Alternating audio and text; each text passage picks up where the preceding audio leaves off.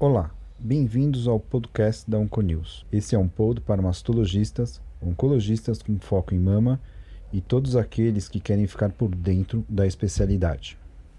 O carcinoma lobular invasivo faz parte de 10 a 15% dos casos de câncer de mama. Geralmente, quando temos esse diagnóstico, acabamos por considerá-lo uma doença indolente e de lenta progressão. No entanto, casos com desfechos ruins e disseminação metastática não são incomuns. Muitos estudos mostram também que esse pior prognóstico vem a longo prazo, após 5, 6 anos de segmento. Normalmente, frente ao diagnóstico de carcinoma lobular, tomamos nossas decisões terapêuticas através dos parâmetros clínicos e também do subtipo molecular, do KI67, grau histológico, status linfonodal e também utilizamos às vezes parâmetros prognósticos como o Oncotype DX.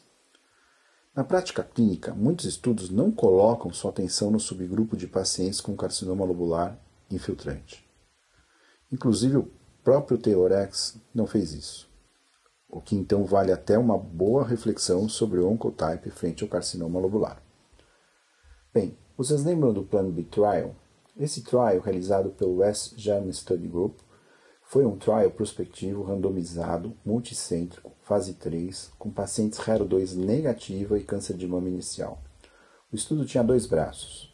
Um braço recebia seis ciclos de docetaxel e ciclofosfamida, e o outro braço recebia quatro ciclos de epirubicina mais ciclofosfamida, mais quatro ciclos de docetaxel. A ideia seria analisar a possibilidade de descalonar o antracíclico. O estudo mostrou equivalente disease-free survival em 5 anos nos dois braços. Mas o que chamou também a atenção nesse trial foi que foi o primeiro trial mundial a utilizar um Q-type GX como apoio na tomada de decisão clínica. E agora, o mesmo grupo, o West German Study Group, resolveu realizar uma análise exploratória do trial focando os carcinomas lobulares invasivos. Eu, Silvio Bromberg, mastologista do Centro de Oncologia do Hospital Israelita Albert Einstein da BP Mirante, apresentarei para vocês o estudo O Impacto Diferencial dos Parâmetros Prognósticos no Câncer de Mama Lobular Invasivo com Receptor Hormonal Positivo, recém-publicado na revista Câncer. O objetivo do estudo foi determinar parâmetros clínico-patológicos associados ao carcinoma lobular, comparar cinco anos de disease-free survival entre lobular e não lobular e avaliar parâmetros prognósticos em pacientes com carcinoma lobular e receptor estrogênio positivo. De um total de 2.585 pacientes RE positivo, após revisão no laboratório central, obteve-se 353 pacientes com carcinoma lobular invasivo, 2.232 pacientes com carcinoma não lobular. Com uma média de 60 meses de follow-up, uma idade de 18 a 75 anos, Estimou-se o disease-free survival através do método de Kaplan-Meier e os parâmetros prognósticos foram avaliados através do modelo de proporção Cox.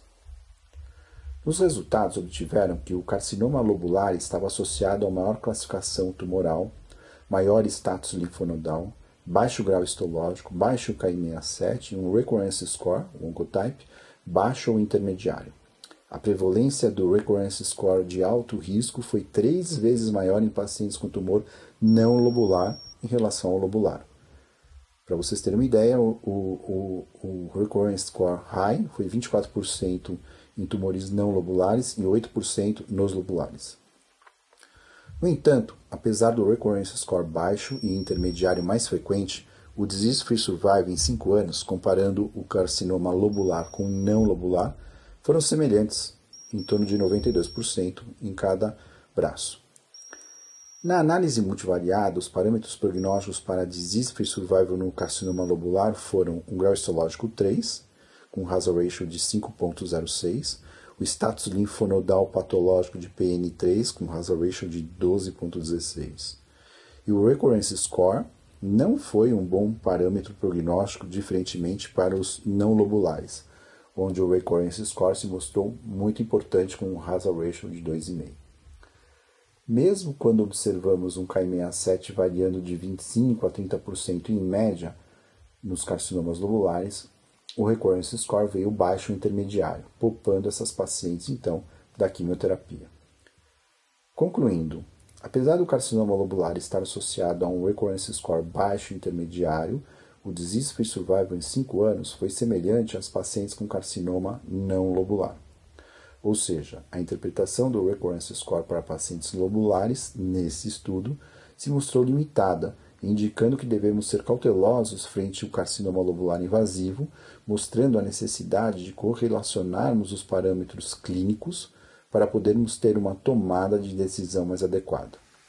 Aliás, vale lembrar que, apesar da maioria dos estudos não apontarem para o benefício da quimioterapia no, tra no tratamento do carcinoma lobular invasivo, o estudo retrospectivo francês, publicado em 2019, com cerca de 2 mil pacientes com carcinoma lobular invasivo, mostrou que os casos que tinham maior risco receberam o benefício da adição da quimioterapia benefício que se mostrou tanto sobre o disease-free survival como sobre o overall survival.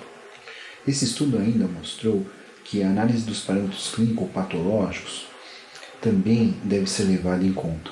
Eles até criaram um score com variáveis do diâmetro tumoral, invasão linfovascular e status axilar.